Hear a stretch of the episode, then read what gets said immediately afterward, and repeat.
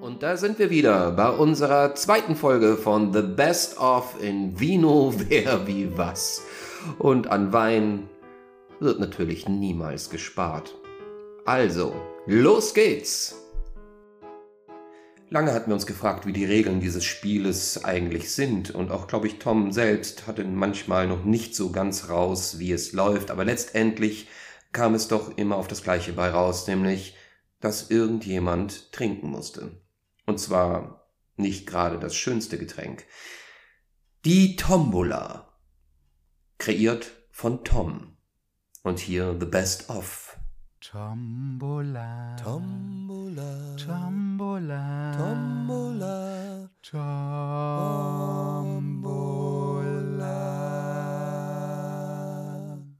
Ich muss dich enttäuschen. Unsere Weinprinzessin hat recht damit. Kommst du nicht umhin? Du musst eine der Äh, Ekelhaftigkeiten hier trinken. Das macht mein Joker, habe ich gerade gehört. Richtig, das wird ein schöner langer Abend. Dietmar, der. Joker, äh, springt für unseren Gast ein. Was nimmst du, Dietmar? Ach so, das sind ja. Oh.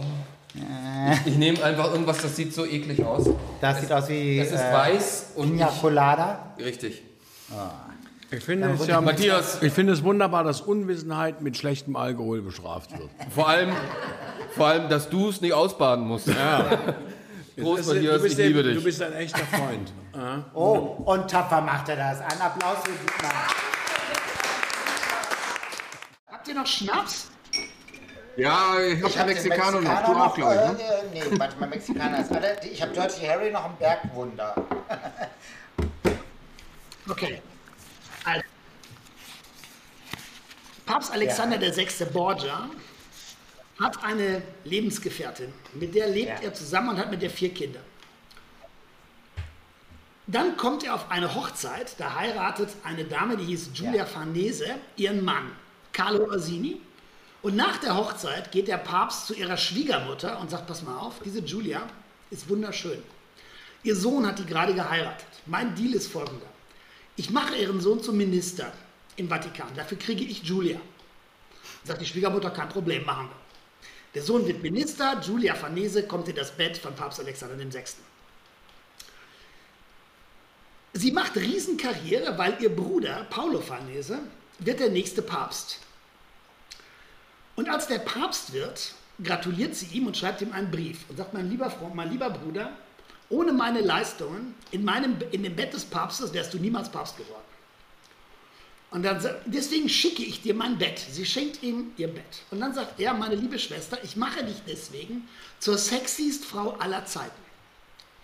Ich werde den teuersten Bildhauer, den es gibt, der hieß damals, das war Sangiovino, das war ein Konkurrent von Michelangelo Buonarroti. Ich werde dich, zu, deine, den, deinen Körper so sexy machen, dass es für alle Zeiten man sagen wird, dass du die schönste Frau der ganzen Welt warst. Und sagt sie, okay. Und dann kommt dieser Sangiovino und macht aus dieser Frau eine Skulptur. Diese Skulptur wird in Rom an einem ganz bestimmten Ort ausgestellt. Und die hat ein Problem, weil es stellt sich raus, dass regelmäßig junge Männer sich vor diese Skulptur stellen und Dinge tun, die man nicht tun sollte in der Öffentlichkeit, sodass der Stadtpräfekt von Rom dazukommt und sagt, das kann doch nicht sein, dass diese ganzen jungen Kerle sich immer vor diese Statue stellen, die so dermaßen sexy. Das können die aber machen, so im öffentlichen Raum und stellt das unter Strafe. Das heißt, wenn man sich vor der Skulptur dieser super sexy Frau selber den, die Hand anlegte, dann bekam man ein Jahr Haft. Darum, immerhin wurden in Rom 643 Männer, 643 Männer für ein Jahr in Haft gesperrt, weil sie vor dieser super sexy Skulptur Dinge taten, die man in der Öffentlichkeit nicht tun sollte. So, jetzt kommt die Frage. Diese Skulptur ist wo? A. Im Pantheon in Rom. B. In der Kirche von San Clemente in Rom. C. Im Petersdom. Oder D. Bei mir zu Hause. Okay. Katja, fang du mal an.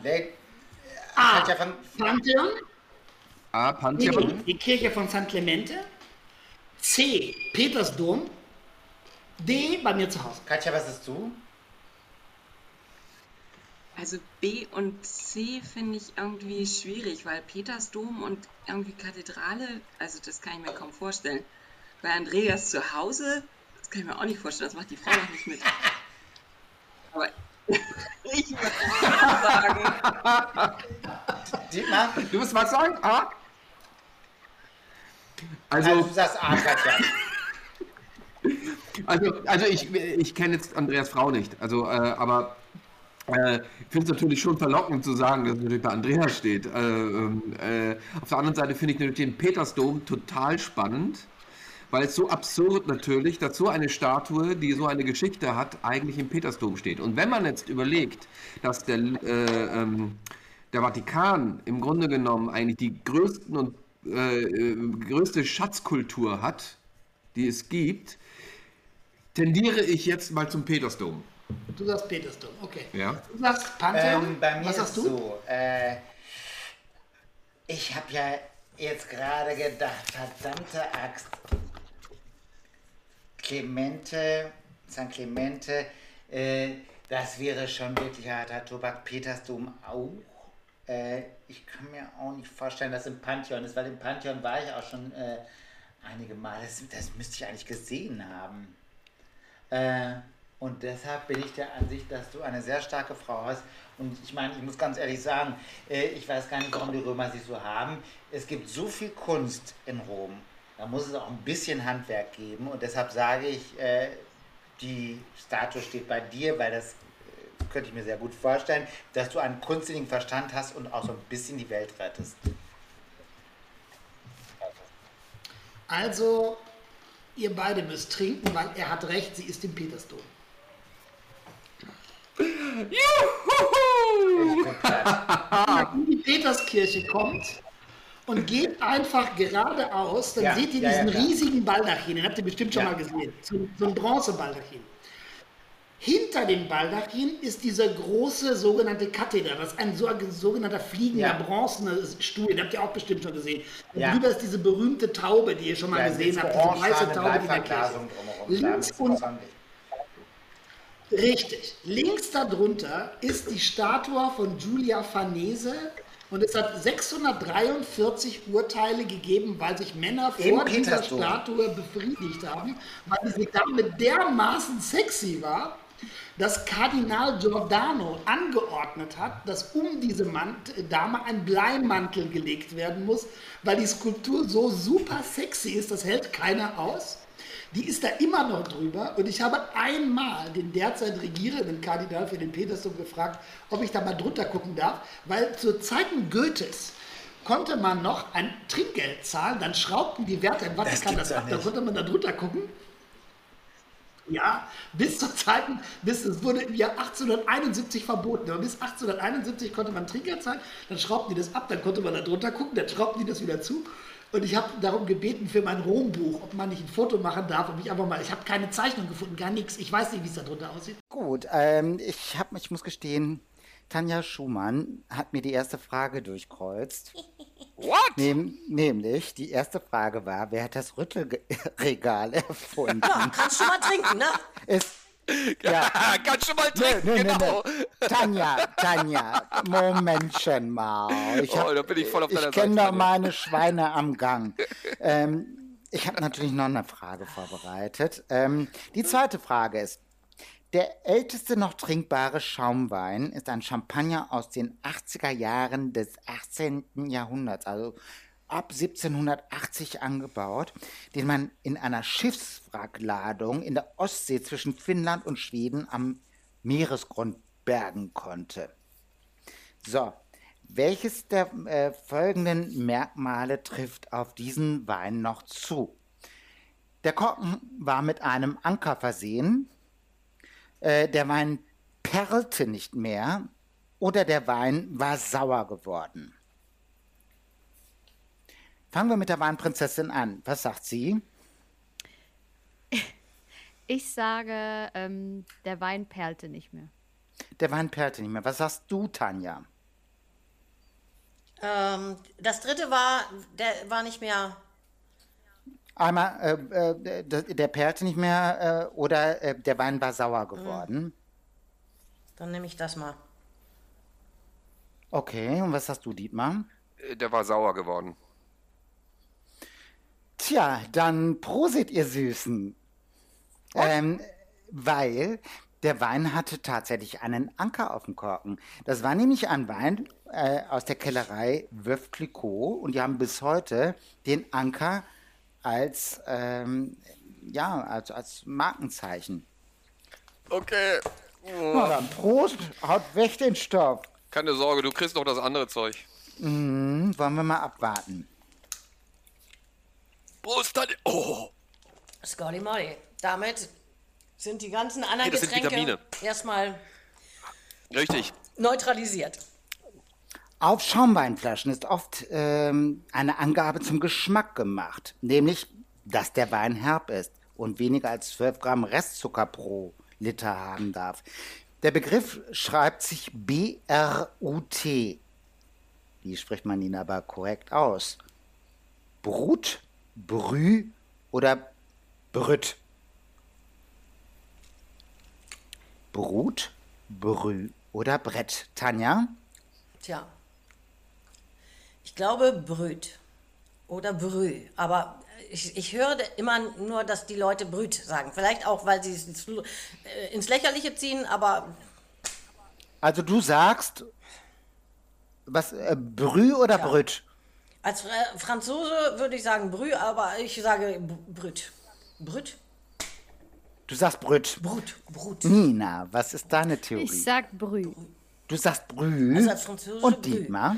Also einfach um einfach die Ausgewogenheit zu halten, ja, ähm, sag ich Brut. Okay. Tanja, du hast vollkommen recht, ich muss leider trinken. Denn Brü, Nina, sagen nur die Leute, die überhaupt keinen Schnall haben. es ist ta tatsächlich Brüt. Danke, Nina. Sehr gerne. Nina. Äh, und jetzt muss ich hier Ahoi Brause mit. Aber muss, mit muss Nina mit dir zusammen eigentlich? Ist das, wär, wär ja, das na klar, Regel? Aber ich, Fräuleinchen. hab, ich muss sagen, ich habe die Ahoi-Brause nicht gefunden. Was? Dann trinkst, dann trinkst du die anderen Sachen. Ganz einfach, Ganz einfach. Fräuleinchen. Rest- ich habe Dann noch einen trinkst Rest du jetzt alle anderen Sachen. Du trinkst jetzt den Gin. Auf keinen Fall trinke ich den Gin alleine. Das muss man zusammen machen. Ja. Prost. So, Tom, dann- auf, auf das Tütchen, rein damit. Brot, Brot, Brot. Schau mich, schau mich, schau mich. Ja, Ah, obwohl. Oh Gott. Ich- trink einen Sekt drauf, kommt gut. Macht er auch noch. Wow. Mein lieber Tom, mein lieber Ich weiß Kevin. gar nicht, ob ich die Frage noch beantworten Sieht schon mal besser aus. Das sieht besser aus, ne? vorher. Wir steigern uns natürlich auch in der Wertigkeit, das muss man dazu sagen. Sehr gut. Es soll natürlich auch anregen, dass man die Fragen durchaus dann, ne? Weil wir haben hier Oldesloher Pflaume. Hm, das ist gut. Ne? Das ist Vielleicht durchaus beantworte ich jetzt bewusst falsch. auf dich. So.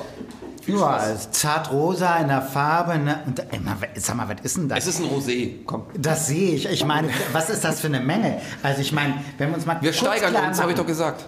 0,04 Liter war der Kosakenkaffee und jetzt, Wie viel Prozent hat obwohl das ist genau die gleiche Menge. die Flasche sieht voluminöser aus. Deshalb meine ich. Ja. Wie, willst du, dass ich die jetzt auch noch trinke, die Kosa andere Kosakenkaffee? Nee, nee, ich wollte nur gucken. äh, Kosakenkaffee hatte 26 und jetzt, jetzt gehen wir runter auf 16. Ja, keine Sorge. Aber immerhin für den Hamburger regionale Produkte. Bad Oldesloe. Also, Ja, das, ich meine, das versuchen wir ja stets. Ne? Also Ja. der kommt ja auch, der ähm, Kosakenkaffee kommt aus Oelde, das ist im Münsterland, also meiner Heimat. Hm, tiefschwarz. Ähm, gut, machen wir mal mit der. Mit, machen Die wir mal mit meiner der Eltern kommen aus Frage. Oelde, also sie. Wahrscheinlich habe ich irgendwie heute Abend die Blutgruppe Kosakenkaffee positiv oder so. Mal gucken, wie der Abend endet. Äh, die, die zweite Frage. Das Mostgewicht, ähm, das ist ja das Mehrgewicht des Mostes im Vergleich zu Wasser in einem Wein. Dieses Mehrgewicht besteht fast ausschließlich aus Zucker. Und äh, somit misst man den Süßegrad eines Weines in Deutschland in der Maßeinheit Grad Öxle. Welcher der folgenden Weine hat die höchste Gradzahl in Öxle? A. Die Beerenauslese. B. Die Auslese. Oder C. Die Spätlese. Unsere Weinprinzessin darf zunächst mal antworten. Bitte, bitte, Ich bitte. würde bei A bleiben und. Sehr gute Strategie. Beste. Du sagst A, was Mhm. sagt Kevin? Also es ist Beerenauslese oder Spätauslese auf jeden Fall, weil Beeren für sich genommen, glaube ich, sehr süß sind und Spätauslese ist ja das, was du mit den Rosinen vorhin quasi beschrieben hast. Dann gehe ich auf C. Du gehst auf C. Der Herr sei gepriesen. A ist richtig, denn die Beerenauslese ist eine Auslese, wo die Beeren wirklich ganz, ganz spät äh, gelesen werden. Die haben schon sehr viel. Das, es gibt noch eine Trockenauslese, das ist die, äh, wo man die auf Strohmatten legt und so weiter. Die Spätlese ist die schwächste Nummer, was die Grad Höchstle Zahl, weil es gibt noch die Auslese. Weil Spätlese hat 76 bis 90 Grad Öchsle.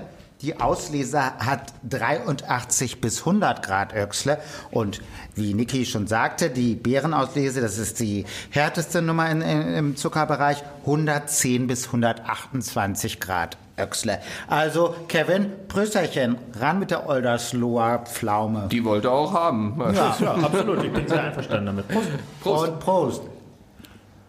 Yes, Boah, Maria. wundervoll in einem Zug. Ja, wie so bei haben wir das früher bei. Fußball-Auswärtsfahrten auch. So, es steht 1 zu 1. Da ja äh, Kevin gerne so Kräutergeschichten auch mag und so, weiter, dachte ich mir, okay. Und er hat mir das hier mitgegeben. Und zwar Zirbenkaiser. Geil. Geil. Es ist, es ist wirklich ein ganz kleines Gut auf ungefähr 1006 Meter äh, Höhe und die machen wirklich ganz tolle Sachen. Und äh, in diesem Falle gibt es dann ein wundervolles Glas Zirbenkaiser. Und aus was ist der? Aus Zirben. Was sind Zirben? Zirben. Bäume. Das heißt, es gibt unheimlich, wenn du, du kennst vielleicht Zirbenholz. Es gibt äh, Betten, die gemacht werden aus Zirbenholz. Sehr Äh, beliebt sind Zirbenkissen mittlerweile. So Ja. Kissen, die du dir ins Bett reinlegst, weil Zirbenholz unglaublich aromatisch ähm, wirkt und auch nachweislich beruhigend. Ich glaube, Zirben, der Geruch von Zirbenholz oder das Aroma senkt nachweislich den Herzschlag in der Nacht um bis zu 20 Schläge pro Minute. Oh oder Gott, da will ich gar nicht mehr Also aufstehen. Ich habe so einen niedrigen Kreislauf. Gibt es auch Koffeinholz oder so? Koksholz oder so? Ich, ich Nein, aber aus raus. Zirben wird auch äh, unheimlich viel äh, gemacht. Es gibt zum Beispiel Zirbenwasser, das ist so äh, wie eine Brause, äh, Zirbenlikör. Es wird sogar äh, Zinn, das ist ein Gin, gemacht. Es wird unheimlich viel aus Zirbe gemacht. Und äh, es, äh, er hat zum Beispiel auch in seinem Laden einen Zirbenbrotkorb. Das wurde aus einer Zirbe praktisch aus einem Holz geschnitzt. Und äh, da bleibt das Brot auch wirklich. Also er hat ganz tolle Produkte. In Eimsbüttel äh, im Heusweg äh, ist dieser Laden, Das wollte ich nochmal ist alles sagen. schweineteuer, weil Zirben gibt es leider nicht so viele. Richtig. Und Ah, äh, es ist auch also ein ganz ich- großer ich find's Problem, illegaler Raubbau und so. Und man muss eigentlich beantragen, man darf dann nur eine im Jahr und so. Also es ist ganz schwierig. Ja, wollen wir hoffen, dass der anständig äh, und, und vertretbar hergestellt wurde, dieser Zirben. Ist das ein Schnaps oder ein Likör? Die Ein Mark? Schnaps. Wie viel Volt? Der hat, ähm, keine Ahnung, das steht nicht dabei. Aus Vorsichtshalber, äh, aus, aus Sicherheitsgründen ist das nicht hier äh, aufgeschrieben. Ist auf jeden Fall interessant und äh, bitteschön die nächste dritte Frage und ich bin Gut. gespannt. Jetzt ähm, kommt eine Frage, die wir uns natürlich so ein bisschen überlegt haben, ähm, die so ein bisschen auch auf Kevin zugeschnitten ist. Äh, aber ich denke, die ist ein, einfach zu beantworten. Egon Bahr sagte einmal über Willy Brandt und Leonid Brezhnev, äh, dem, dem, ich würde sagen, vorletzten, wenn ich äh, mich recht entsinne, vorletzten äh, Staatsmann der Sowjetunion, äh, dass die beiden Staatsmänner nicht nur Gegensätze hatten, sondern auch Gemeinsamkeiten. Beide liebten Wein, Weib und Gesang. Auf Mahnungen der Ärzte haben die beiden beschlossen, den Rat der Ernst Ärzte ernst zu nehmen. Und auf welche Beschäftigung verzichteten sie nach eigenen Angaben, um weiterhin ein gesundes Leben im Dienste ihrer jeweiligen Politik weiterzuführen? Äh, fangen wir mal an mit Niki. Also auf Wein, Weib oder Gesang? Ja. Auf was haben die verzichtet, die beiden? Unabhängig voneinander. Ich hoffe auf, oder ich tippe auf Gesang. Und was sagst du, Kevin? Eigentlich würde ich das auch sagen. Meine Befürchtung ist, dass ich Ja. dann richtig liege und wir dieses leckere Zeug jetzt nicht Ach so. trinken können. Deswegen würde ich jetzt einfach sagen, Sie haben auf Wein verzichtet, was sehr unwahrscheinlich ist. Der Kevin ist ein weiser Mann. Ne? Also es ist richtig, Sie haben auf Gesang äh, verzichtet. Aber weißt du was? Kevin, Kevin, ich lasse mir nicht nachsagen, dass ich äh, äh, ein Kollegenschwein bin. Wir trinken den beide gemeinsam. Und ich würde sagen, zur Belohnung darf eigentlich unsere Weinprinzessin mal mittrinken. Ne? Ja, sehr gerne. Sehr, sehr Hau- gerne. Hau ihr einen rein. Eine leckere Zirbe. Ja, aber eine leckere Zirbe. Ja. Das ist auch mehr als ein Stamperl. Immer wieder überraschend sind doch auch immer die Geschichten des Lebens. Verbunden mit Wein, verbunden mit all den Erfahrungen, die unser Leben ausmachen. Und da stecken unsere Gäste natürlich überhaupt nicht zurück. Hier, the best of, die schönsten Geschichten. Aber ich war nicht da. Ich war zur, zur, zum Mauerfall nicht da. Ich war halt in Erfurt. Natürlich alles mitgekriegt und auch schön, äh, wie sagt man, mit gefeiert und mit auch getrauert, wie das, wie das halt so ist. Ähm, und ich, die Gelegenheit war das erste Mal da, dass ich im Februar, ich weiß das Datum noch, 18. zu 19. Februar, nach Berlin nach Hause bin, um überhaupt mal zu gucken, ob der Kühlschrank noch nach dem alten Strom geht oder ob es schon Weststrom ist. Weiß ja nicht. Ne? So einfach mal wieder aufschließen und so. Und äh, da habe ich mir in Erfurt noch eine Flasche Wein gekauft, Rotwein, und äh, bin losgezogen nach Hause, habe mir einen Korkenzieher genommen, habe mir kein Glas genommen und bin unters Brandenburger Tor. Es war schon völlig normal, es war kühl natürlich, es war aber kein kalter Winter, war kühl. Habe mich dort hingepflanzt, habe diese Flasche entkorkt und habe Richtung Westen geguckt und überlegt, was ich den nächsten Tag mit, dem West, mit West-Berlin mache und habe dabei diesen Wein getrunken.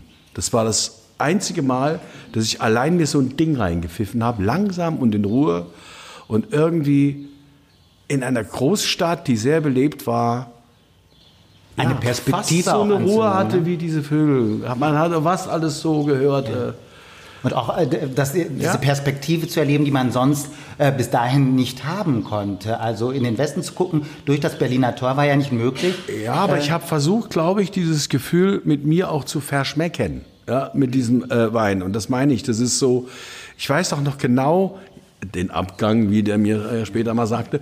Äh, ich weiß das noch, was das für ein Gefühl war. Und äh, das war auch kein Suchtgefühl, kein Suffgefühl. Beim Wein sagt man ja auch nicht, wir gehen einen saufen, man äh, äh, nimmt dann Wein.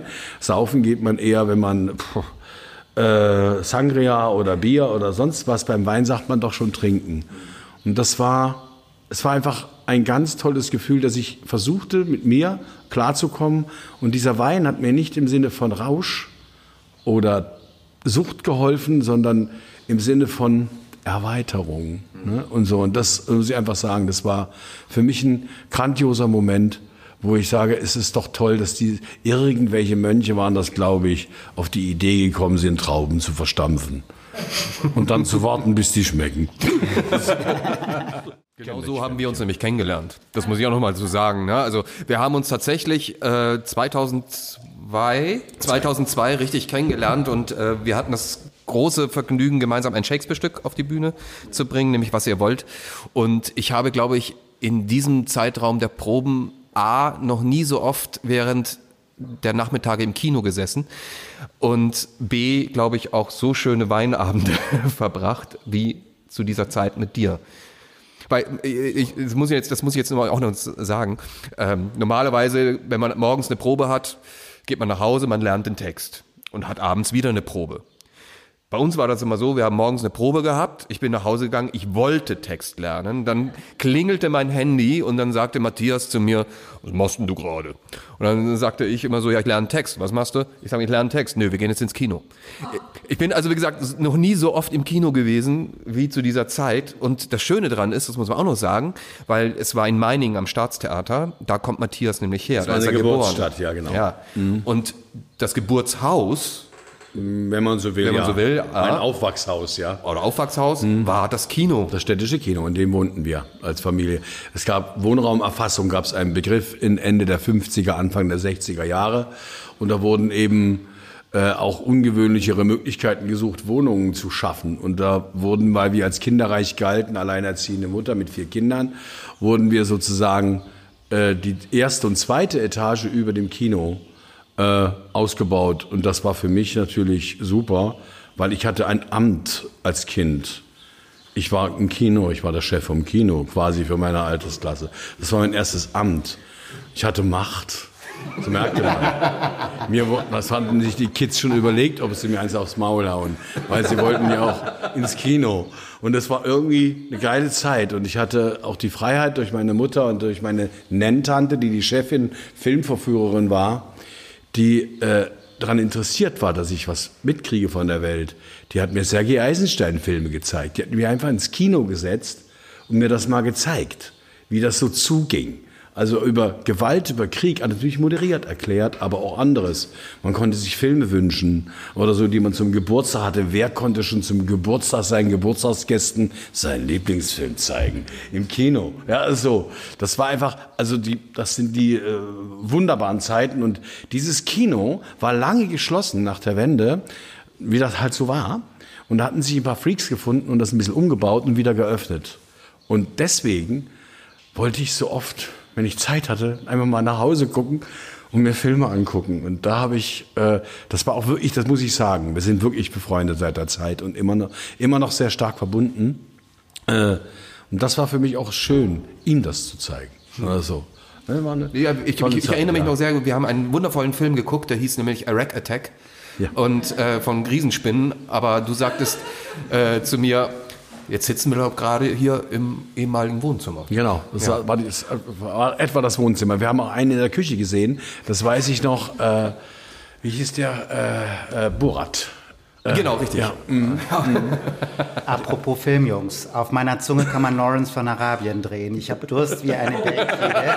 äh, ich würde sagen, ähm, wir erheben mal unsere Gläser und äh, ich fange mal an und sage einen Trinkspruch. Du kannst ja auch schon mal einen für deinen, deinen Wein überlegen und Dietmar du, äh, für deinen. Okay, gut. Ich fange mal an und sage, äh, ähm, der Klügere kippt nach. Zum Wohl. Zum Wohl. Oder habe ich das einfach nur falsche in Erinnerung, weil wir irgendwann mal in einer Weinlaune über so etwas geredet haben oder ich es mir nur eingebildet habe? Aber wurdest du mal als Nachfolger von Bud Spencer gecastet? Bitte? äh, ja. In einer, glaube ich, ich war auch sehr, wie die sagten, es gab tatsächlich mal eine Produktion äh, in Köln, eine Produktionsgruppe, die macht heute, glaube ich, Cobra, Cobra, äh, wie das heißt hier, ähm, Cobra, irgend so eine Autobahn-Polizeigeschichte. Also, ähm, Cobra 11 oder Ja, wie das heißt. Ähm, und die hatten vor, eine Adaption eines solchen Stoffs von Terence Hill und Bud Spencer äh, zu drehen. Das war auch vom Buch her ganz, ganz okay.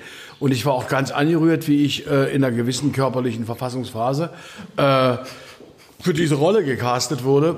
Und ich bin so heilfroh, äh, dass das erstens nichts geworden ist, äh, weil äh, der, äh, ich muss erzählen, ich hatte in dieser, äh, als ich gecastet war, war okay, dann hieß es, sie würden dann doch diesen Film versuchen zu machen. Das war so ein bisschen alles nicht so richtig. Es entsprach nicht meinen Inhalten, muss ich mal so sagen.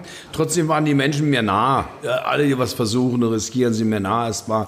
Man versucht sich da einzubringen. Dann sagte ein anderer Producer zu dem, du, der hat abgenommen. Der ist richtig, hat eine, hat eine schmale Phase. Das war wirklich so. Und da war der ganz glücklich und bot mir die Rolle des, äh, des, des, des, des Mafia-Paten an. Und zwar eines, äh, in, in einer Comedy-Geschichte. Ähm, und da war ich heilfroh, dass ich das machte, weil es konnte ich besser. Ja, und äh, der Film ist trotzdem nicht besonders gut geworden. Und das glaube ich in einer Kurzfassung von äh, knapp einer Stunde irgendwann mal bei RTL gelaufen, ganz hinten weg. ja, und ich bin dafür nie bestraft worden. Das würde ich mal so sagen. Also habe ich nicht aber- geträumt. Nein, du hast nicht geträumt, es war tatsächlich so, ja. Aber ich musste echt überlegen. Ich hatte, Den hatte ich zum Beispiel gesund verdrängen wollen. Ja. Tut mir leid, dass ich das wieder, diese Wahrheit sozusagen Naja, wir haben ja noch eine Chance, das heute noch mal ein bisschen. es gibt so, äh, es ist jetzt viele Jahre her, es ist alles noch mitten in der DDR. Äh, Und ein Dramaturg, ein sehr erfahrener, hatte uns angeboten, jungen Schauspielern ein klassisches Stück, eine Komödie hoher Qualität, Ingeborg von Kurt Götz, was wirklich ein toller Autor ist. Und wir hatten schon alle drei oder vier das Gefühl, wir sind hier falsch besetzt, wir sind viel zu jung. Und das ist alles, ähm, und wie man so ist, man will sich aneinander die Laune nicht verderben und sagt, klar, machen wir. betrafen Sie mal nachmittags in irgendeiner Wohnung und macht ein bisschen Text und das. Mhm. Aber wir sagten uns nie, worum es hier eigentlich geht. Das, was wir sonst in dem Beruf permanent gemacht haben, uns zu untersuchen. Wir waren kritiklos. Das hatte damit zu tun, dass es nachmittags war auch. Es war so Freizeitproben und nicht so, war nicht so richtig. Und damit wurden wir ganz hart bestraft. Irgendwann kam der Tag, dass wir das der Leitung, die uns zugewandt war, zeigen mussten, was wir da freiwillig gearbeitet haben, rausbringen. Und das war ein ganz komisches Bühnenbild gebaut. Das beschreibe ich Ihnen näher. Ich sage es nur ganz kurz. Ich hatte in dem Stück das ersten 20 Minuten des ersten Teils zu tun, der eine knappe Stunde dauert, und hatte dann Abgang. Also den Abgang. Und ich wusste während der Szene schon, wer ich die spielte, wie jedes Konsonant schwerer wurde. Nicht wegen Alkohol, sondern wegen, was spiele ich hier? Ich spiele hier nichts. Das ist doch alles Mist. Und es, man wurde so immer schwerer. Die Konsonanten wurden weich und äh, man hat keine Angriffslust gehabt. Also ich hatte tolle Kollegen und Partner, waren alle befreundet und so und merkte, ich würde das. Äh, und, ähm, jetzt geht, kommt gleich der Abgang. Ich war wie neben mir. Jetzt gehe ich ab. Jetzt gehe ich ewiger Abgang, Abgang und dann habe ich erst mal frei. Jetzt bin ich runtergegangen Richtung Kantine, Garderoben und es zog mich sofort Richtung Theke. Und ähm, sagte dann, Heidi hieß die Wirtin, so eine blonde, so aufgeplatztes Sofakissen, so, passte kaum durch die Bedienungsluke durch. Mit dem, sagte dann, äh, sagte irgendwie, gib mir sofort einen, sofort einen Wein. Sagte Matthias, äh, während Probe, bietest du mir jetzt einen Wein? Aber wer bietest du mir jetzt einen Wein? Dann gab die mir den, ich schüttete mir rein, es war ein weißer, das weiß ich noch. Sagte das Ganze nochmal, dann machte sie das auch. Und dann bin ich zur Garderobe gegangen und habe gebrüllt, das weiß ich alles noch ganz genau. Keine zehn Pferde kriegen mich mehr auf die Bühne, keine. Und da kam ich auf die Idee, ich lief an den Duschen vorbei. Wenn ich in dem teuren Frack, den ich anhabe, mich jetzt dusche, kann ich gar nicht mehr auf die Bühne gehen. Dann ist die Entscheidung gefällt. Und so, und das hat der, das hat der Wein auch ausgelöst. Der hat mich auf eine gute Idee gebracht. Dann bin ich, so, duschte mich da mit warmem Wasser durch und äh, irgendwann äh, schnappte mich meine äh, Kollegin Irene Kleinschwer, eine wunderbare Freundin, schnappte, halt, Matthias, was ist los? Kein Schwein! Ich saß nass dann duschen, die machte das mal aus. Bringt nicht mehr auf die Bühne. Ich war betrunken. Und dann sagt Matthias, müssen wir gar nicht mehr. Kurz nach deinem Abgang, ja, wurde unterbrochen. Der Intendant bittet uns ins Konzimmer. Ich glaube, das Ding wird abgepfiffen. Also so, oh, ich, alles klar, ich komme. Ja, so. Und dann bin ich dahin, den Gang sehr gern gegangen, setzte mich hin, alles lief nass runter.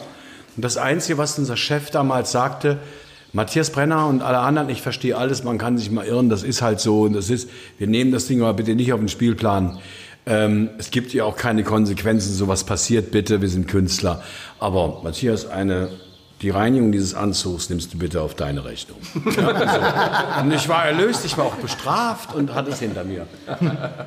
Naja, ich hatte der Weiner zu mir gesprochen. Der hat gesagt, geh duschen. Aber zu welchen deiner Songs würde sich denn Stage Diving äh, anbieten? Oh, die Armen.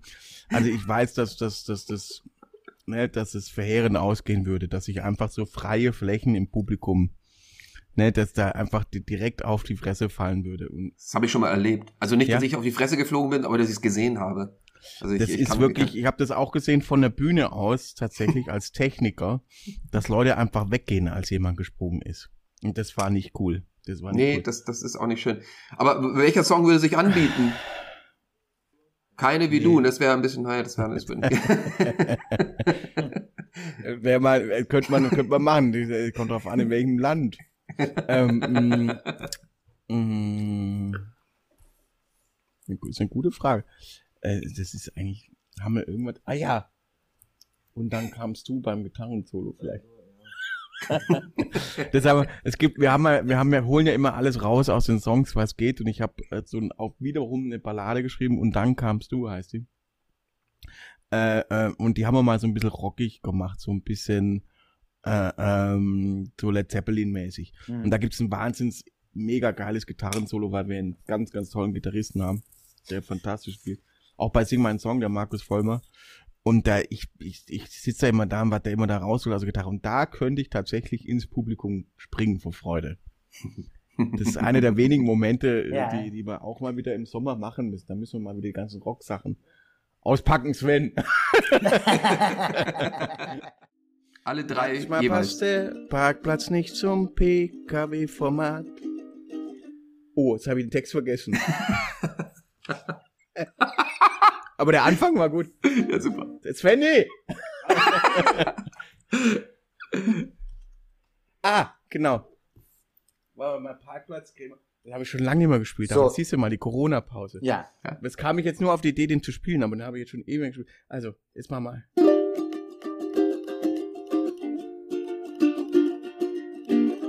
Die Akkorde gehen noch. Manchmal passt der Parkplatz nicht zum PKW-Format. Manchmal bleibt die Crema im Café Vollautomat. Manchmal passt das teure Kleid nicht ganz zum Dekolleté. Probleme sind individuell zu sehen. Manchmal ist im Urlaub selbst das Wetter angepisst.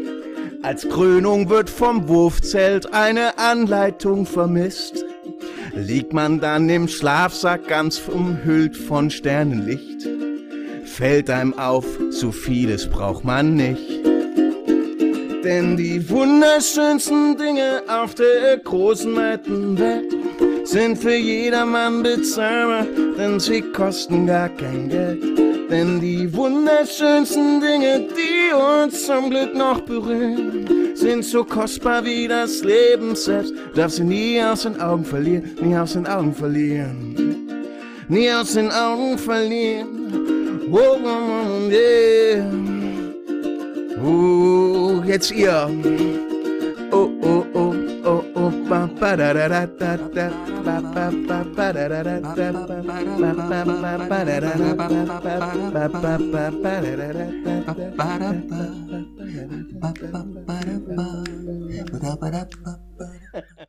der Weinkonsum praktisch im Vatikanland am höchsten ist als in Gesamtitalien. Das hat aber einen ganz simplen Grund. Der Grund ist ganz einfach. Ich kaufe meinen Wein da auch. Und das liegt schlicht und einfach daran, dass sie im Vatikan die Mehrwertsteuer nicht bezahlen. Also sie zahlen 22 Prozent weniger als in Italien. Deswegen ganz Rom, die irgendeinen Pfarrer kennen oder einen, irgendjemand, der irgendeinen Job im Vatikan hat, die geben dann immer eine Liste mit und sagen, kauf mir bitte sechs Kisten von dem oder sieben Kisten von dem, weil es kostet schlicht und einfach 22 Prozent weniger. Das hat einen ganz simplen Grund, warum da so ein hoher Weinkonsum ist. Sehr gut. Es gibt, um euch mal ein bisschen aufzuklären, ne? Es Ja. gab unter der Amtszeit von Benedikt XVI.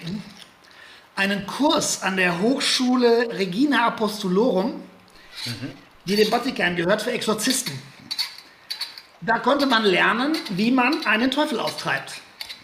Das gibt's ja nicht. Und wie macht man das? Und ich bin in den Kursus ein paar Mal gegangen, weil ich das so interessant fand. Da konnte man sich also anmelden und da saßen also äh, katholische Exorzisten und man konnte also da mitmachen und mit denen reden. Und da habe ich erfahren, dass das wirksamste Mittel gegen Teufel aus einer Höhle in, der, in Mittelitalien kommt, weil dort Gregor der Große, der Teufel und Michael der Erzengel einmal gekämpft haben. Und dabei ist eine kleine Quelle entstanden und das Wasser dieser Quelle ist das wirksamste, was es gegen Teufel gibt. Oh, das muss ich mir merken. Also, äh, wenn wir jemals nach Italien in die Gegend kommen, dann schuppe ich Dietmar einfach hinein in diese Quelle. Aber, Dankeschön, vielen Dank. Aber äh, ich darf mir so einen Kurs vorstellen. Also äh, gibt's, ist das dann so wie, wie im 18. Jahrhundert, werden dann so die, die Delinquenten reingefahren, an denen dann irgendwie probiert wird? Gibt es dann einen, der irgendwie besessen ist? Und dann, Nein, nein, nein, Oder- nein, das finde ich eine super Idee. Das finde ich eine super Idee, aber leider ist das nicht so, sondern äh, das ist, da wird also das, äh, das hat, das war ganz lange äh, abgeschafft worden wegen dieser schrecklichen Fälle, die es gegeben hat. Es hätte mehrere Tote gegeben bei Menschen bei dem Versuch, den Teufel aufzutreiben. Auch in Deutschland. Und deswegen war das verboten und dann hat Benedikt das wieder eingeführt und äh, da konnte man also lernen, wie erkenne ich jemanden, der besessen ist, äh, was mache ich dann, wenn ich weiß, dass der besessen ist äh, und ähm, das war wie, wie erkennt man einen Besessenen? also es gibt eine ganze Menge von Methoden. Also die wirksamste ist, dass man sich neben einen Besessenen setzt und im Stillen, also ohne etwas zu sagen, ein Vaterunser spricht. Und wenn er dann ausrastet, dann ist er besessen. Das ist aber auch, ähm, eine Art Folter. Ne? Ich meine, ich weiß nicht, ob man besessen sein muss, um dann aufzuspringen, wenn man ständig nur das Vaterunser hört. Man hört es ja nicht, das müssen Sie ja leise sprechen.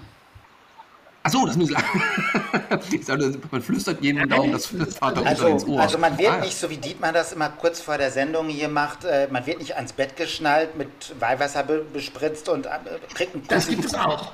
Ah, das gibt Das es gibt also es auch. noch. Also so erstaunlich das auch ist, aber das gibt es wirklich. Da habe ich gedacht, das ist wirklich der Hammer und Gott gibt es wirklich. Und eine Sache, die mir also, ähm, die mich sehr geprägt hat, war mal in Slowenien.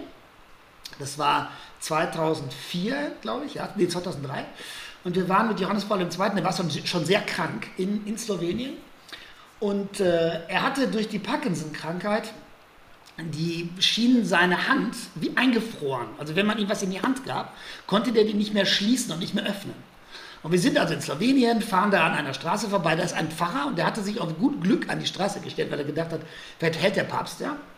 Und dann stoppte der Papst tatsächlich, der sah diesen Pfarrer, dann haben die ein Lied gesungen und dann wollte der Papst die segnen. Der wollte nur sagen, Benedicat vos omnipotens Deus, es segne euch der allmächtige Gott. Und ließ sich das Mikrofon geben und konnte aber nicht mehr sprechen. Er hatte schon einen Luftröhrenschnitt. Er kriegte diese Worte, Benedicat vos omnipotens Deus, nicht mehr raus. Und dann rief der Polizist, wir müssen weiterfahren, weiterfahren, weiterfahren. Und dann kam ein Mitarbeiter und wollte ihm das Mikrofon abnehmen. Und er konnte das nicht loslassen. Er schaffte das nicht, weil die Hand wie vereist war. Und dann schlug dieser Mitarbeiter den Papst immer wieder auf die Hand. Der schrie vor Schmerzen, dieser alte Mann. Und dann fiel dieses Mikrofon endlich auf den Boden. Und ich dachte, das gibt's doch nicht. Wojtyla, der Mann, der die Sowjets bezwungen hat, der mit dabei geholfen hat, die Berliner Mauer einzureißen, der wird geschlagen wie ein Kind. Und genau gegen mir, über von mir, waren die Fotografen, also die immer dabei sind, sind 30 Pressefotografen. Und die hatten ein wunderbares Schussfeld und ich habe gesagt, das ist morgen die Geschichte, das wird überall sein im Fernsehen. Der zusammen, der geschlagene große Papst Wojtyla, der Mann, der es geschafft hat, die Solidarność gegen die Sowjets in Stellung zu bringen, der die Leute aus dem Knast geholt hat, der wird jetzt geprügelt. Und ähm, dann sind wir ins Pressezentrum gefahren. Und in dem Pressezentrum habe ich meine Geschichte geschrieben, habe bei meinem Chef die auch geschickt und habe gesagt, also das ist eine Riesengeschichte. Dann sagt er, das ist ja unglaublich, der wird da geschlagen, äh, wir brauchen das Foto. Geh, kauf das. Und dann bin ich also rüber zu den Fotografen, ich kenne die alle, die hab, ich war mit denen im Balkankrieg, in Jugoslawien, die sind total abgebrühte Jungs. Wenn die einen Rennfahrer sehen, der in seinem Auto verbrennt, dann fotografieren die das. Die sind nicht zimperlich. Die haben schon hundertmal ihre Freundin betrogen und irgendwie, die sind kein, ziemlich harte Jungs. Und ich bin zu denen hin und habe gesagt, ich brauche das Foto. Und dann haben die gesagt, haben wir nicht. Ich habe gesagt, komm, ich weiß das, ihr wollt nur den Preis treiben, 30.000, 40.000, wie viel wollt ihr haben? Und ich durfte bis 50.000 gehen und dann habe ich 50.000 geboten und die leben ja von dem Geld. Und haben dann gesagt, wir haben das nicht, es gibt es nicht. Und dann habe ich gedacht, irgendjemand anderes hat halt mehr geboten. Dann habe ich meinen Chef angerufen und habe gesagt, wir müssen die Geschichte zurückziehen, wir kriegen das Foto nicht. Und abends sind wir dann in, in die Kneipe gegangen mit den Fotografen und ich habe dann gesagt, äh, sag mal Jungs, erzählt mir doch mal, wer hat das denn gekauft? Und dann sagte der Chef von denen, also der Chef, das ist eine Gruppe, die arbeiten alle, sind alles Freie. Und der eine, der häufiger für Reuters arbeitete, sagte, weißt du was? Ich habe das heute gesehen und ich habe gedacht, ich habe in meinem Leben so viel Scheiße gebaut. Das mache ich jetzt nicht. Dass sie diesen alten Mann schlagen, das fotografiere ich nicht. Das mache ich nicht. Ich habe so viel falsch gemacht, aber das mache ich jetzt nicht. Und dann hat er sein Objektiv sinken lassen und das haben dann alle anderen 35 auch. Das und gibt's gibt es dieses Foto. Und ich habe damals gedacht, Gott existiert halt eben Ich habe doch. gerade wirklich eine Gänsehaut. Der wollte, dass es Religionsfreiheit im Osten Europas gibt. Ähm, alle anderen Sachen hat er halt so auch mitgemacht, aber das war sein Thema. Und das hatte, das hatte Härten, von denen ich dachte, der macht jetzt etwas falsch. Aber das war auch ein Krieg, aber es war auch ein manchmal sehr lustiger Krieg. Also ich erinnere mich an eine Geschichte, wenn wir hinter den eisernen Vorhang geflogen sind, als die Mauer noch stand, hatte Wojtyla mal einen Koffer dabei, so einen Lederkoffer. Wenn wir woanders hingeflogen sind, Afrika, Amerika, Kanada, hatte er den nie. Er hatte diesen Koffer immer nur dabei, wenn wir in den, hinter in den Ostblock geflogen sind, Polen, Tschechoslowakei. Und dann haben wir irgendwann zu ihm gesagt, Heiligkeit, warum haben Sie denn, wenn wir in die kommunistischen Länder fliegen, immer diesen Koffer dabei? Dann hat er gesagt, tut mir leid, das kann ich nicht sagen. Dann war er tot 2005 und ich bin zu seinem Bischof, zu seinem Sekretär geflogen, der wurde dann äh, Kardinal in Krakau und habe gesagt, sag mal, was war denn in diesem Koffer damals eigentlich drin? Und dann sagt er, in dem Koffer war ein Ghetto-Blaster. Wisst ihr, Ja, was ein ja. Ghetto-Blaster ist? Ein Das sind diese großen Kassettenrekorder, die die in New York immer auf der Schulter durch die Ja. Gegend schleppten in den 80er Jahren. Und Wojtyla wusste, dass die Nunziaturen, also die Botschaften, in die er kam, hinter dem eisernen Vorhang von den Sowjets alle verwanzt waren. Da gab es überall Mikrofone. Viele Priester arbeiteten ja im Geheimen im Untergrund, deswegen durften die Namen nicht bekannt werden, deswegen hatten die diese ganzen Botschaften verwanzt. Und wenn Wojtyla in die Botschaft kam, nahm er diesen Koffer, nahm den Ghetto-Blaster raus, stellte den auf den Tisch und schaltete den ein. Und irgendein Witzbold im Vatikan hatte da eine Kassette reingesteckt mit einem Lied von den Rolling Stones und zwar Sympathy for the Das Devil. gibt's doch nicht. Das gibt's doch nicht. Ich werd bekloppt. Das kann ich nicht. Sobald dann dröhnte dieser Ghetto-Blaster los und dann konnte sich Wojtyla mit den Botschaftern immer flüsternd unterhalten und die Russen hörten immer nur diese total laute Rockmusik. Und er hat uns das sogar mal gesagt, wir haben das nur nicht verstanden. Äh, Ich habe ihn mal gefragt, Heiligkeit, was ist eigentlich Ihre Lieblingsmusik? Und dann sagte er Bach, wahrscheinlich um mir einen Gefallen zu tun, weil Bach war in der Peterskirche bis zum Jahr 1945 verboten, weil Johann Sebastian Bach war ja ein Protestant, war Lutheraner. Bach-Musik gab es erst seit dem Winter 1945, vorher war das verboten. Und dann sagte er Bach. Und dann sagte er noch zu mir, ach und wisst ihr was? Von den Rolling Stones kriege ich immer solche Kopfschmerzen. Stimmt es, dass ihr beide bei der Probe für Sideways einmal festgenommen worden seid? ah, ah, ah, nein, nicht festge... Also das- jetzt muss man mal äh, ganz kurz ausholen. Sideways ist ein Programm, das Tom und ich äh, auf der Bühne spielen, und zwar eine szenische Lesung nach dem gleichnamigen Roman von Rex Pickett. Und das ist so ein bisschen Hangover mit Wein. So kann man sagen. Zwei Freunde, die durch das kalifornische Weinvalley reisen und ja, da passiert so einiges. Und wir haben bei mir in der alten Wohnung geprobt und äh, es war 21 Uhr und es gab eine Szene oder gibt eine Szene in dem Stück, die ist ein bisschen heftiger und plötzlich klingelt es an der Tür und ich dachte, der liebe gute Nachbar Thomas von oben äh, steht an der Tür und sagt, habt ihr noch ein Weinchen für uns? Und ich mache die Tür auf und es standen sechs uniformierte Polizisten da, jeweils mit der Hand am Halfter und äh, meinten... Das Beste äh, war ja, das Beste war ja, entschuldige Dietmar, Ja. das Beste war ja, wir haben gerade eine Szene gepro geprobt, äh, wo eine Frau sich äh, rächt, weil sie von den beiden äh, Junggesellen hintergangen worden ist und emotional total aufbrausend war. Und ähm, also wir, wir haben das, wir schlüpfen da in alle Rollen rein und haben das stimmlich auch versucht rüberzubringen. Ja, und auf einmal klingelt's und die Herrschaften in Uniform stehen vor der Tür. Genau, und fragen mich, äh, entschuldigen Sie, wir haben gehört, dass äh, hier wird eine Frau misshandelt. Und ich stand mit einem Weinglas in der Hand und hatte auch schon leichte rote Bäckchen. Und ich sagte so, nein, nicht, wir sind Schauspieler, aber kommen Sie ruhig rein. Und dann Ja. äh, sind halt so sechs uniformierte Menschen durch die Wohnung spaziert, haben alles abgeleuchtet, unter anderem auch das Bett und alles. Ja. alles. Unter, unterm Bett haben sie dann auch nochmal geguckt, ob da nicht jemand äh, liegt. Die Schränke aufgemacht. Auf der Straße, die Straße war gesperrt, äh, weil da zwei, zwei äh, Polizeiautos mit äh, Blaulicht eben die, die Straße so flankieren, also die Fahrbahn flankierten. und die wollten es einfach nicht wahrhaben. Und als sie dann die Notenständer mit den Texten gesehen haben, äh, dann haben sie es langsam aber sicher geschluckt und Also fünf, fünf von sechs Polizisten, fünf von sechs Polizisten fanden es lustig. Der, derjenige, der das Sprachrohr hatte, der guckte die ganze Zeit sehr ernst. Der fand das nicht so begeisterungsfähig. Aber le- letztendlich im Nachhinein eine schöne Geschichte, ja. Wie siehst du das? Also hat, wie hat sich Comedy für dich entwickelt äh, im Vergleich zu damals und was hat sich so gewandelt? Also ich bin eigentlich auch dazu gekommen wie die Jungfrau zum Kinde. Ich bin jetzt also wahrlich nicht der äh, Comedy-Experte. Ich kann es ja nur so aus meiner Sicht, äh, ich bin dazu gekommen, tja, also ich habe da tatsächlich am Holzenball gespielt, nämlich Du bist in Ordnung, Charlie Brown. Und ich hatte mich Mhm. beworben als, äh, als Lucy und bin Mhm. dann aber Peppermint Patty geworden. Ah, die mit der Staubwolke. Mit der großen Brille und die eigentlich, äh, ja, also die, die so ein bisschen verstrahlt ist. Und das war Ja. eigentlich auch meine erste komische Rolle irgendwo. Ich weiß noch, dass die anderen, meine Kollegen, hatten ein, ein sehr ähm, schwieriges Quartett zu singen.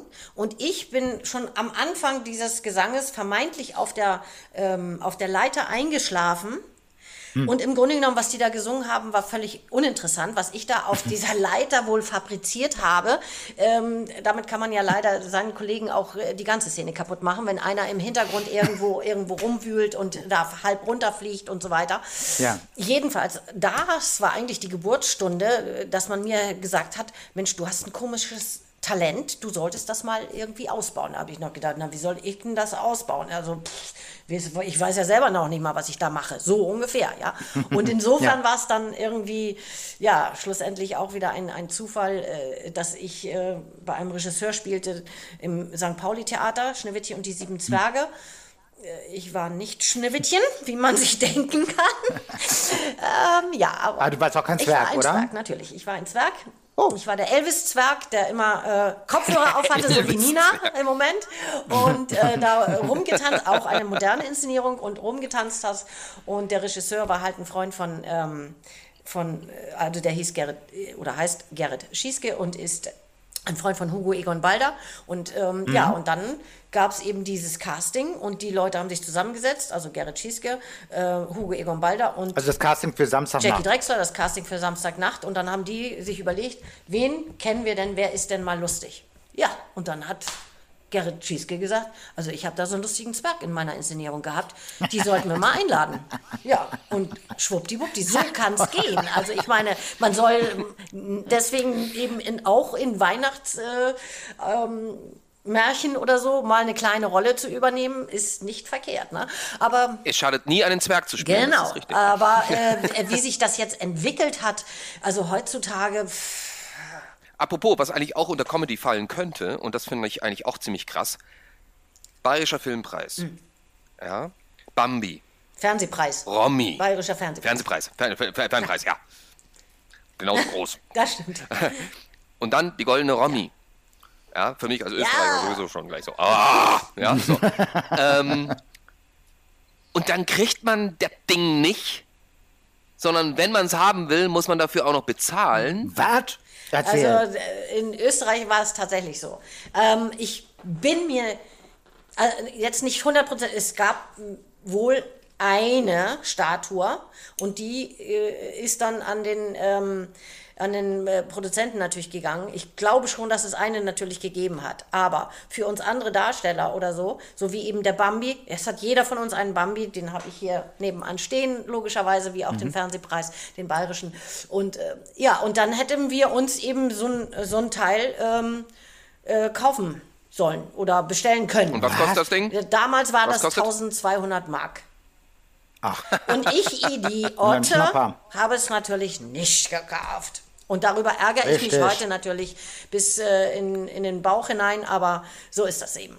Also es gibt jetzt nicht die eine Initialzündung, aus der das heraus entstanden ist, aber ich bin jetzt, also wenn ich mir aussuchen kann, was ich alkoholisches irgendwo zum Essen oder in einer geselligen Runde abends trinke, ist es eher nicht Wein, sondern schon meistens eher Bier. Ähm, das heißt, ich suche jetzt seltener nach Weinen, die als Begleitwein zu einem klassischen Hauptgericht, wo man ja dann irgendwie bei einem trockenen Weißwein oder so rauskommt, äh, taugen müssen. Da trinke ich dann eher, eher ein Bier dazu. Ähm, und meine Berührungspunkte waren wirklich eher über klassische Dessertweine einfach, Mhm. die man wie zum Käse danach dann trinkt oder auch so generell als, naja, schon so halb als Absacker hinterher, um dem Magen nochmal eine andere Geschmacksnote mitzugeben. Und dann kommt man natürlich zu anderen Weinen. Und ähm, außerdem gibt es bei uns in der Familie gibt's so die Tradition, meine Großeltern mütterlicherseits haben irgendwann ange äh, angefangen bei dem Weingut, von dem ich dann nachher auch meinen Wein mitgebracht habe, äh, immer zu Weinproben zu gehen. Ähm, sag jetzt natürlich nicht, wo die herkommen, aber ähm, die sind dann regelmäßig einmal im Jahr auf Tour gewesen in Berlin und dann saß man da irgendwie in einem zu groß geratenen Tagungsraum von irgendeinem Tennisclub irgendwo in Berlin oder so und äh, dann saßen da ähm, sehr viele über 60-jährige Menschen, dann saßen da zwei Menschen Mitte 40, das waren meine Eltern und dann saß ich noch daneben ähm, und dann wurde da den ganzen Abend Wein getrunken und ich fand das halt kann doch schön sein, oder? ich fand, ja, natürlich. Ich bin auch gerne mit meiner Oma auf so Kaffeefahrten gefahren Mhm. oder so. Das ist äh, ganz super.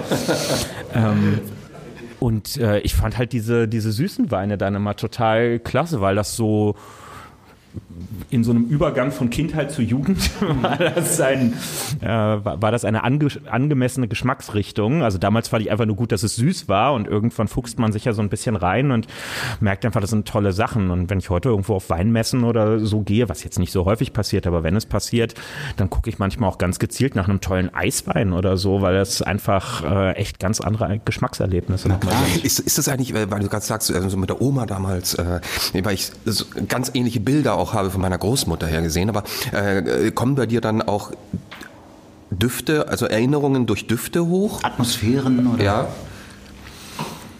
Mm, Also jetzt nicht bei Wein speziell, Mhm. ähm, aber klar, also es gibt natürlich, das ist fast noch eher bei meinen Urgroßeltern, die ich noch so ein ganz klein bisschen äh, miterlebt habe, wo immer so, so komischer gekaufter Marmorkuchen auf dem Tisch gestanden hat oder so. Also ich glaube schon Assoziationen zu El also Großeltern und wenn man es denn hatte, dann auch Urgroßeltern, geht ganz viel über solche Sachen. Denn wann ist man denn da hingegangen? Ja, man ist da hingegangen, um danach vollgestopft zu werden, ähm, weil der Junge soll ja nicht vom Fleisch fallen, was er nie getan hat, aber ähm, trotzdem taugt das ja als Spruch immer. Es hat aber was. Und Also die Leute, so weißt du, was das Geile ist, was ich immer denke? Die Leute denken immer, sie merken es nicht. Also auch, auch während der Show, der Saal ist ja dunkel, weißt du? Und ich bin, ich bin Ja. hell erleuchtet. Und, und sobald jemand unten unter, unter, unter, unter auch unterm Sitz sein, sein Handy anmacht, wird sein Gesicht beleuchtet. Ja, ja, das klar. heißt, Ja. ich sehe jeden Einzelnen, der gerade die Fußballergebnisse checkt zwischendurch.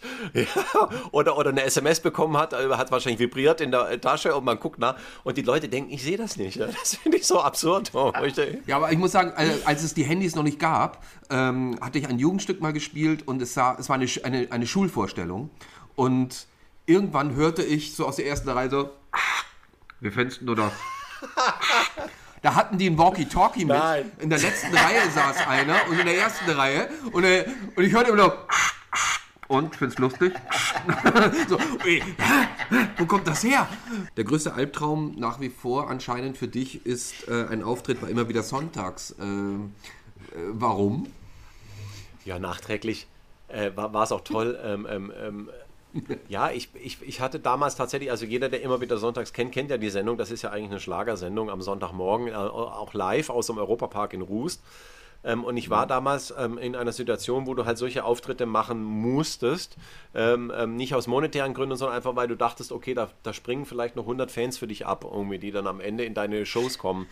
ähm, nur, nur wer natürlich dieses Publikum da kennt, der weiß, äh, das ist ein, ein hehrer Wunsch, der eigentlich nie eintritt.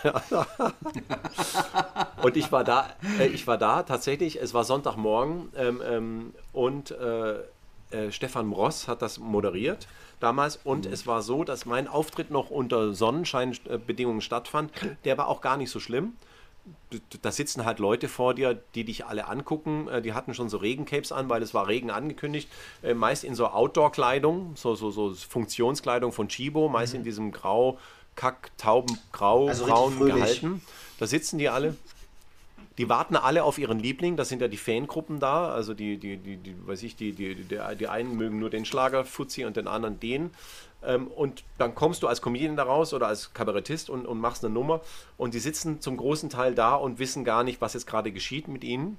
Das ist wirklich, es ist ein großes Unverständnis. Äh, Das, aber das war nicht so, dass sie jetzt mich abgelehnt haben, sie fanden es dann irgendwie ganz okay. Nur nach mir setzte ein Starkregen ein.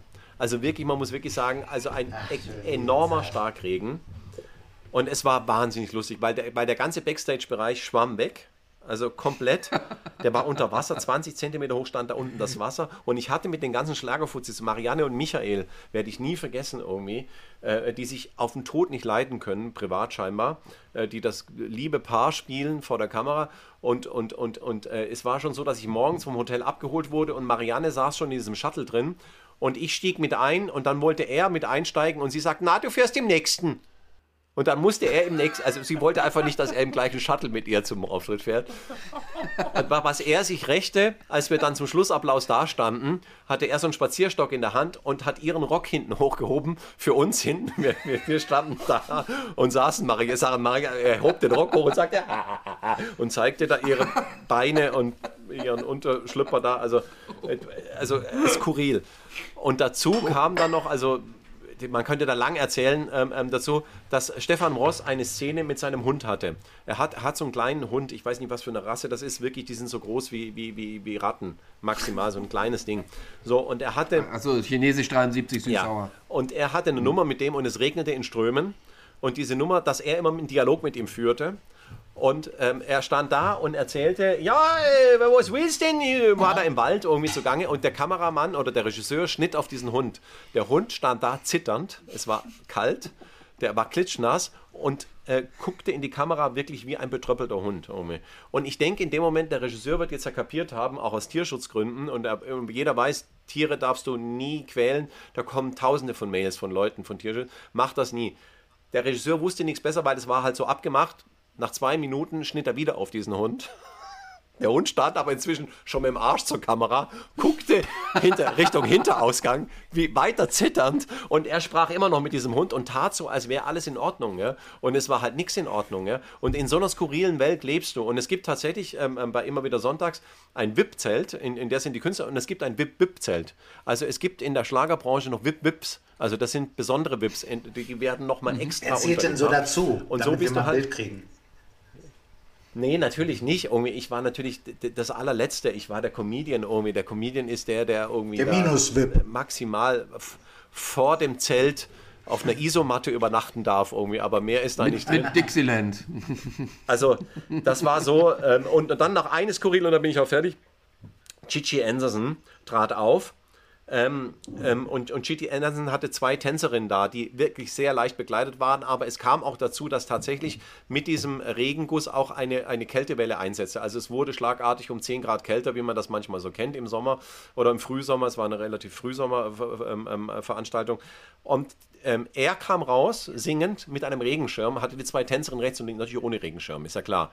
Diese zwei Tänzerinnen tanzten in diesem Regen. Er sang irgendwie von der schönen Marie ein Lied, irgendwie, ja, du Bella, Bella Marie, irgendwie, du bist so hübsch. Und die zwei Tänzerinnen tanzten um ihn rum und wurden immer nässer. Und du hast diesen zwei Tänzerinnen, die hatten, die hatten wirklich Gänsehaut. Ich habe das gesehen, also die hatten Gänsehaut. so, jetzt kommt aber der Höhepunkt, weil sie am Tag vorher schon bestimmte Szenen vorbereitet hat mit den zwei Tänzerinnen. Die hatten sie schon in einer anderen Atmosphäre gedreht und die wollten sie zwischenschneiden. Und sie haben natürlich nicht bedacht, wenn es regnet, dass das irgendwie komisch wird. Aber sie haben es trotzdem gemacht.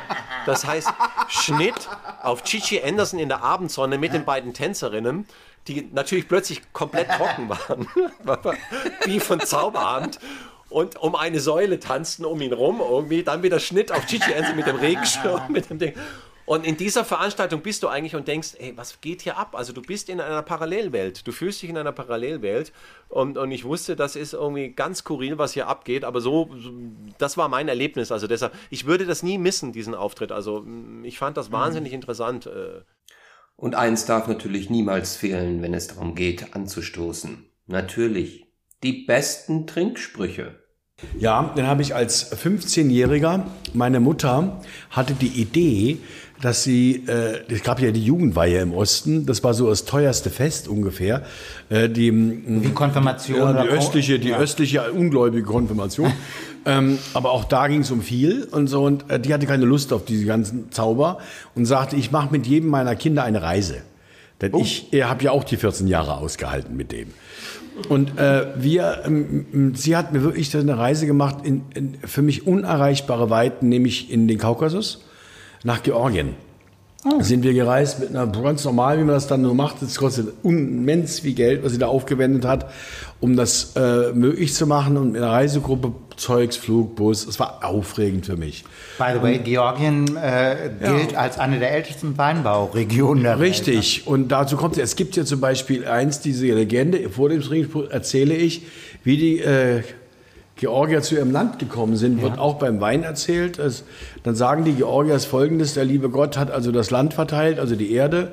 Und es war, gab einen Tag, einen Termin, wo sie alle erscheinen mussten, um sich das Stück Land zu holen, was sie gerne hätten oder so ungefähr.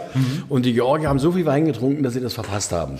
Und ähm, dann, äh, dann ist eben dann die Georgier doch zu Gott gegangen und haben, tut mir leid, wir haben, wir haben verpennt, weil äh, haben so viel, wir haben gefeiert und es hat ihm so gefallen, dem lieben Gott, das sagte, na, ihr habt da noch eine Ecke, die habe ich eigentlich für mich gedacht. Okay.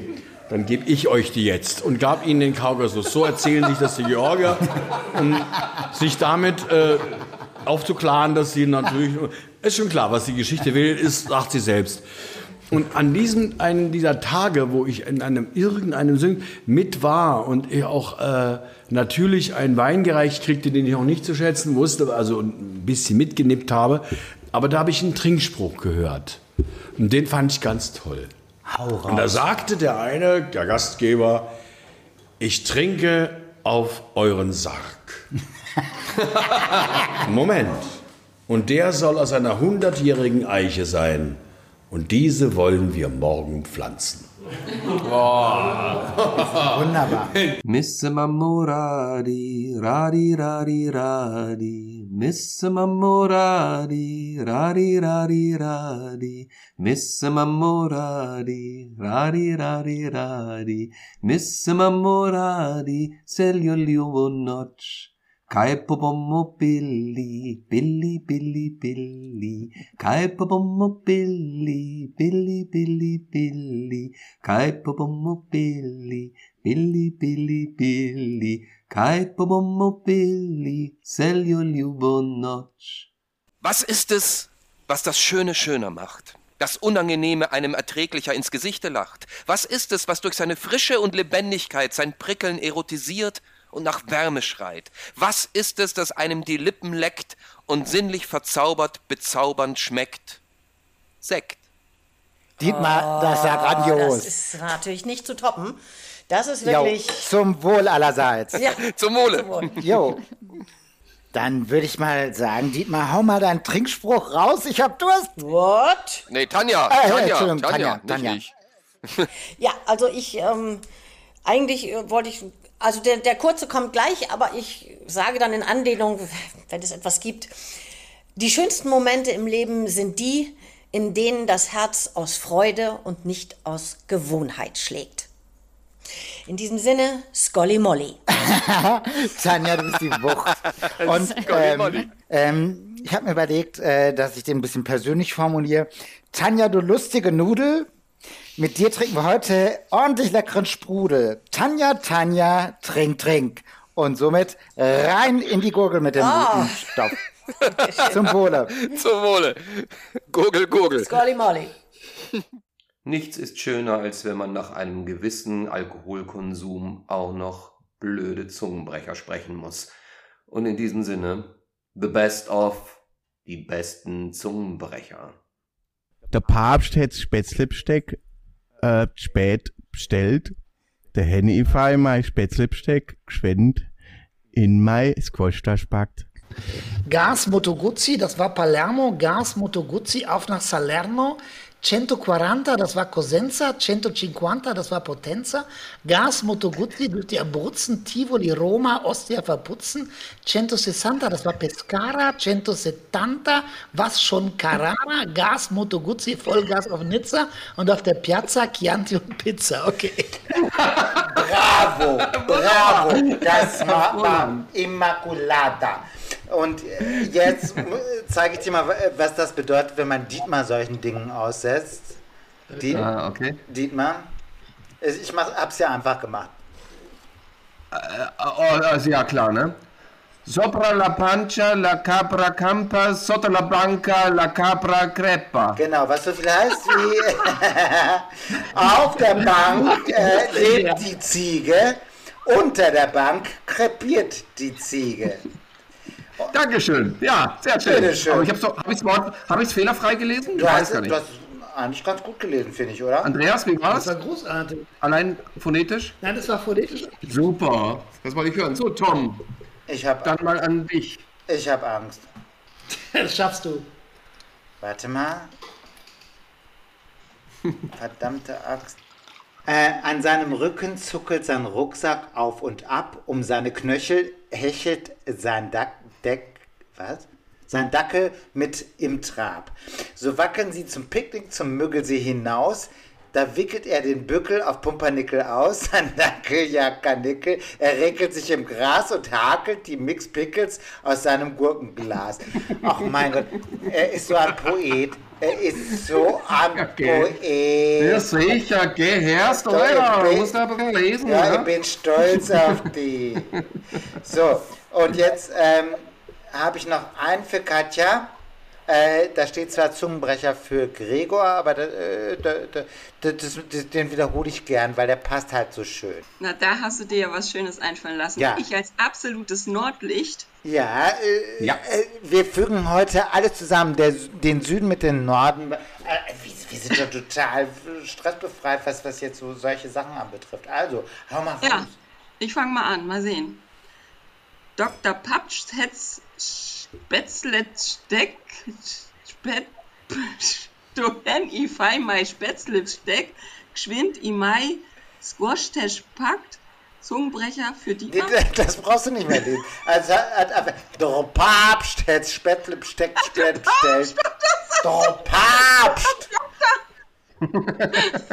ja, aber lustig ist es sowieso. Geschwisterzwist zwischen Slivovitz schlürfenden, spitze zwistenden, schwitzenden Zwist... Scheiße. Dietmar, das Zwitscherschwestern. stimmt nicht. Ja, Dietmar, ich muss warte mal, warte mal, warte mal, warte mal, jetzt, jetzt lass mir halt einmal Jetzt, jetzt, ausreden. jetzt, nein, jetzt hält doch, jetzt halt doch einfach mal den Rand. zwischen Slivovitz schlürfenden, spitze, twistenden, schwitzenden Zwitscherschwestern. Verdammt nochmal. Ja, das, war jetzt auch nicht man besser. doch wohl noch mal hören dürfen. Geschwisterzwist zwischen Slivovitz schlürfenden, spitze zwistenden, schwitzenden Zwis Zwitscherschwestern. Meine Gott. Oh. Das ist das Schlimmste. Zwitscher Das ist wirklich. Geschwisterzwist zwischen. Slivovitz schlürfenden, spitze zwistenden, schwitzenden Zwitscherschwestern. Geschwitzerzwist zwischen Slivovitz schlürfenden, spitze zwistenden, schwitzenden Zwitscherschwestern. Oh. Boah, Alter. Alles klar. Der Frosterfrost frostet im Frost. Froschfroster frostet der Frosterfrosch im Frosterfrosch. Im Frosterfrosch frostet der Frosterfrosch. Also der Frosterfrosch frostet im Froschfroster. Frostet der Frosterfrosch im Frostfroster? Froschfroster. Im Froschfroster. Frostet der Frosterfrosch. Noch einmal. Der Frosterfrosch frostet im Froschfroster. Frostet der Frosch, Frosch, Frost, frostet der Frosterfrosch im Frost, Froster, Frost, Frost. Im Fro Froschfroster frostet der Froster, Frost, Das wird ja immer schlimmer mit dir, Nina. Nina, dann machst du zum Abschluss noch die 60 schönen tschechischen Streichholzschächtelchen einmal. Oh Gott. Alles klar.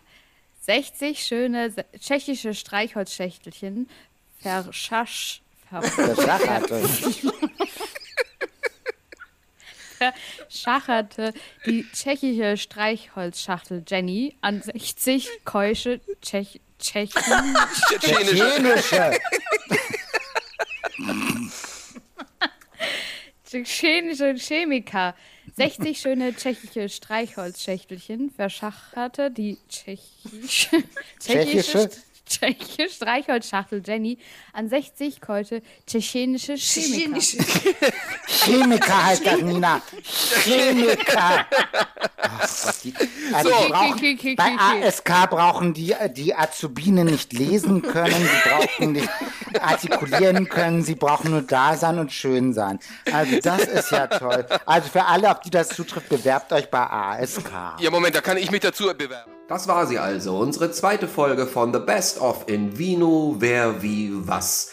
Und das lässt nichts anderes vermuten, als dass wir ab jetzt in die zweite Staffel einsteigen werden. Und diese zweite Staffel wird es in sich haben, sie wird Neuerungen haben und sie wird vor allem neue Weine und tolle Gäste haben. Mein treuer Freund Tom wird weiterhin uns als eine Art Weingeist erhalten bleiben. Wir werden ihn seltener zu hören bekommen, aber er ist nicht ganz weg, das kann ich euch versprechen. Dafür aber gibt es einen neuen Beef-Kandidaten, einen neuen Co-Moderatoren und was der mitbringen wird, ja, da bin ich schon sehr gespannt. Auf jeden Fall freue ich mich auf ihn und ihr könnt euch auch auf ihn freuen. Und auf viele, viele Neuerungen. Und in diesem Sinne, let's go! Staffel 2 in Vino, wer wie was. Bis dahin, à votre santé, Prost, Skol, habt euch lieb und trinkt mindestens eine Flasche Wein.